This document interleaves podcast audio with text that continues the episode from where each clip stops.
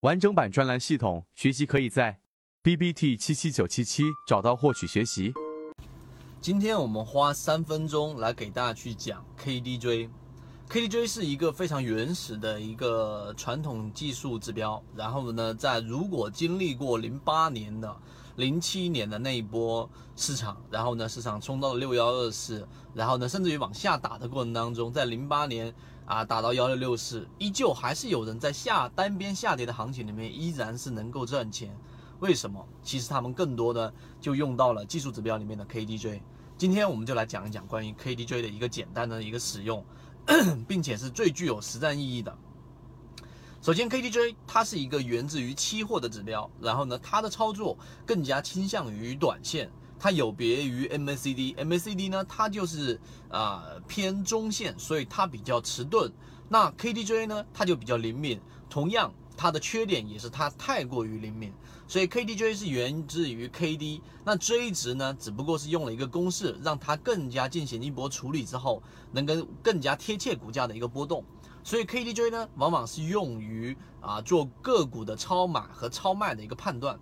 那么这个使用技巧呢，最常规的就是当 KDJ 的这个追值大于这一个八十的时候，就处于超买啊。但当它这一种跌于到这一个二十以下的时候呢，就属于超卖。这是最基础的一个理解，这是第一个使用的一个啊基础。第二个就是当个股已经处于高位的时候，KDJ 的 J 值如果拐头向下。那么这就意味着个股已经处于超买的一种卖点，这个时候要果断的离场。那因为它过于灵敏，所以呢，它你要去使用好 KDJ，你要避开一些情况。首先，第一个避开连续盘整，也就是个股的波幅是波动的这个幅度是很小的。那么这样的个股你要避开掉，这是第一个避开的方式。第二个避开的方式就是你可以选择通过周线和月线，尤其是月线。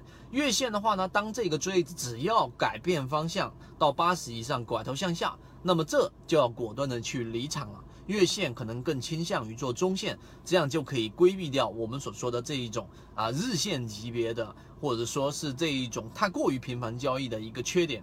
这是 KDJ 的第二个使用技巧。第三个 KDJ 的使用技巧，当然反之也是一样的啊。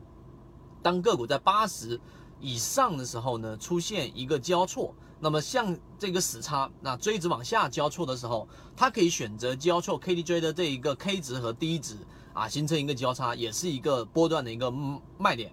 也可以是从上往下交错八十这一个横轴，也是一个卖点。那么这种操作的话呢，往往是可以把个股卖在一个比较高的一种位置。